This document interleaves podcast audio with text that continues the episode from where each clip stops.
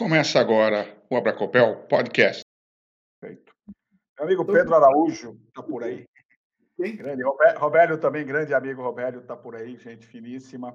É, o Pedro Araújo fala o seguinte: como é a ligação do DPS de rede e de antena? Como ficaria a ligação com o aterramento? DPS... Rede de dados, rede de dados ele está falando, né? Os DPS de sinal, eu vou mostrar aqui. Eu tenho um DPS de sinal aqui, vamos pegar aqui. Esse é um DPS de sinal. Todo DPS de sinal ele tem um formato de um conector para facilitar essa instalação. Então, vou te dar um exemplo assim que eu acho que é o mais fácil de entender. O DPS do cabo UTP do computador, cabo de rede do computador.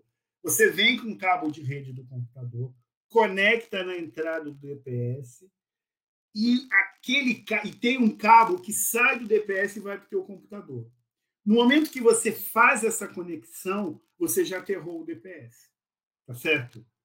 Tá? Então, o DPS, de, o DPS de sinal ele já tem uma configuração, um formato, um desenho, que quando você faz a ligação dele no, no equipamento, você já está tendo. Vou dar outro exemplo. Esse DPS aqui. Esse DPS aqui, vocês veem que ele é para colocar no trilho DIN. Quando você encaixa ele no trilho DIN, você já está aterrando o DPS. Internamente, esses pontos aqui são pontos de aterramento. Aí você, obviamente, vai ter que aterrar o trilho DIN. Então, ele já tem um desenho, um projeto, um desenho que facilita que ele seja aterrado. Perfeito. É, o Benilton ainda pergunta em relação ao, ao que, o, que o Felipe falou. Se alimentarmos o DPS com barramento, podemos desconsiderar a dimensão das barras, ou seja... Não. Na verdade, se você utilizar um barramento, a impedância do barramento é menor que a impedância do cabo mas você, você vai ter que também considerar essa distância, porque senão você pode ter um barramento de 2 metros, 3 metros. Não, não pode. Você vai ter que considerar essa distância. E como a gente está com o tempo quase fechando, é, tem uma, uma pergunta do Bremer aqui que fala: o fabricante especifica qual disjuntor máximo para a proteção do DPS e como deve ser realizado o dimensionamento dos cabos? Boa pergunta. Veja bem, veja bem, o fabricante te informa aquilo que ele acha que você precisa saber. Ele precisa saber, você precisa saber qual é o disjuntor máximo. Ele não te informa o cabo, porque isso ele sabe que ele acha que você pode tirar a sua conclusão. Então, presta atenção. O DPS tipo 1, o mínimo, ele tem que ser ligado com cabo 16. O DPS tipo 2, no mínimo, ele tem que ser usado com cabo tipo 6 um DPS tipo 3, no mínimo, ele tem que ser usado um cabo 1,5. Então, por exemplo, eu falo para você, o DPS, um modelo qualquer de DPS, tá? No Catar, você olha lá e fala assim, ó, é um DPS tipo 1, ele tem que estar depois do disjuntor de 200 é, K, 200 amperes, não 200 K, 200 amperes.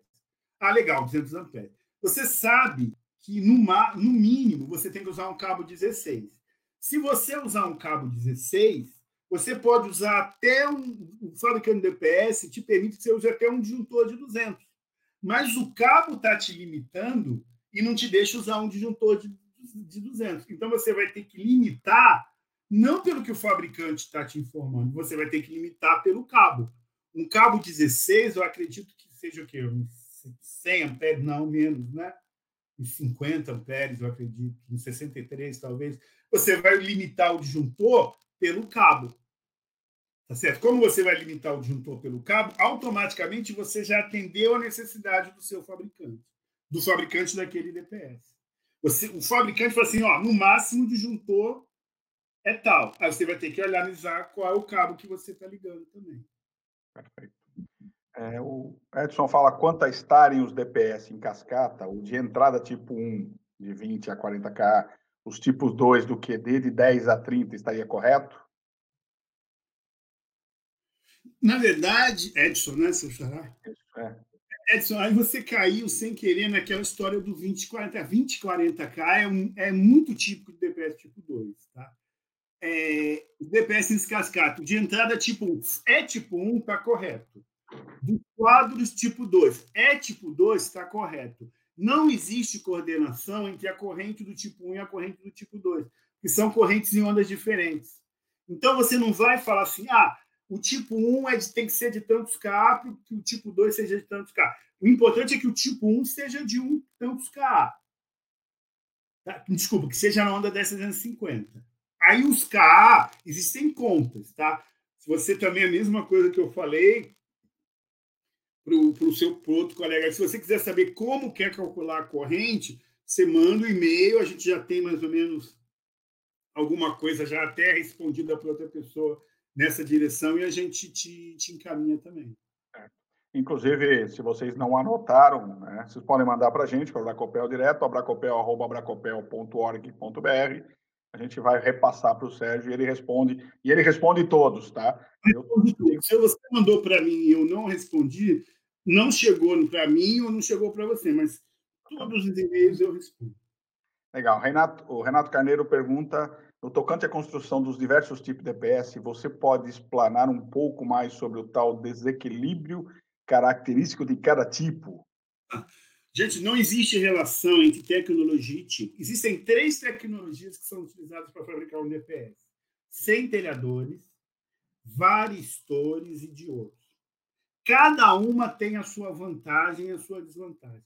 Rapidamente, centelhadores, a grande vantagem é que eles não se desgastam com o uso, mas eles são mais lentos em responder do que os varistores. Os varistores são mais rápidos em responder do que os centelhadores, mas se desgastam com o uso. E a melhor das tecnologias, por incrível que pareça, são os diodos. Os diodos são mais rápidos do que os centelhadores e não são mais rápidos do que os varistores, ou tão rápidos, e também não se degradam com o uso.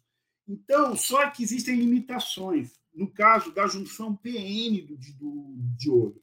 Então, você não conseguiu até hoje fabricar de forma viável economicamente diodos que sejam utilizados como DPS tipo 2 ou DPS tipo 1.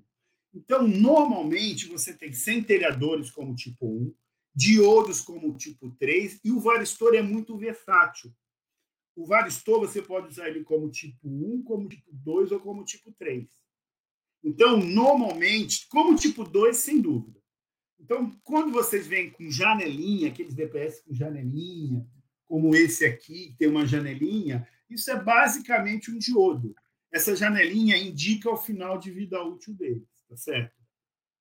Tá? Então, eu sou fabricante de DPS, então eu não tenho um filho preferido. Eu utilizo centelhadores para algumas coisas, vários torres para algumas coisas e diodos para algumas coisas.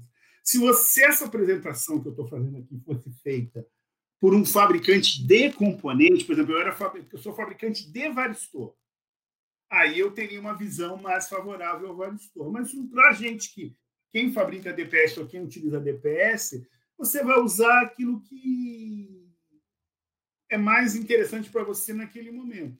Por exemplo, uma instalação, uma entrada de uma estação radiobase de celular ali é basicamente um centelhador, porque cai muito raio naquele lugar ali e você não vai querer um DPS que cada vez que cai um raio, troque. Tá certo? Não, não, é uma casa. Centelhador, uma casa carrega de vez em quando, ele é mais caro, daqui a dois, três anos o cara troca, ele vai na loja de material de construção, então pode ser um vale A gente não precisa ficar xiita do, do tipo de DPS que vai ser usado. Legal. Para todos, um grande abraço. E muito obrigado. Sérgio, quer falar mais alguma coisa? Muito obrigado. Tchau, pessoal. Então, legal. Abraço, pessoal. Até a próxima vez aí. Até logo. Esse podcast foi editado pelo grupo PET Engenharia Elétrica, UFMT.